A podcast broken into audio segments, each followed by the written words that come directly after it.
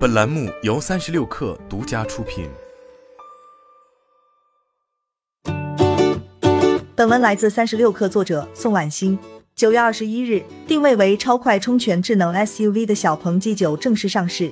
这是小鹏发布的第四款车型，也首次将定价区间带到了三十万至四十万元。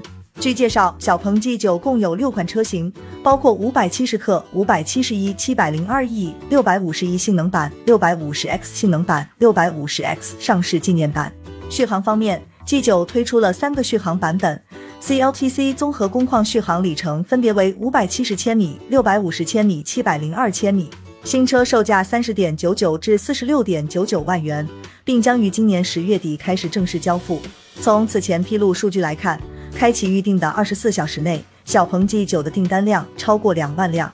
小鹏汽车 CEO 何小鹏多次表示，相信小鹏 G9 是五十万元以内最好的 SUV，预期未来能实现持续的月销万辆。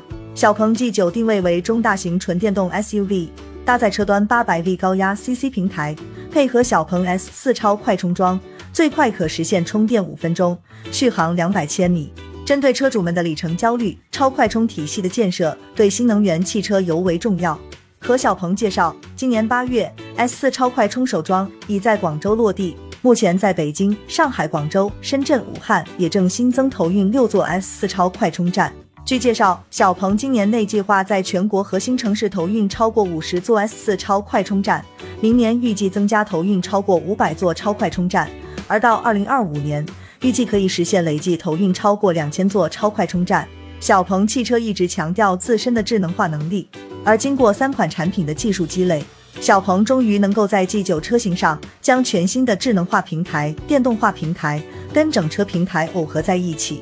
小鹏 G9 搭载了高通骁龙 X8155P 车硅级七纳米座舱芯片，并且将 MIMO 多音区技术应用在车载语音系统。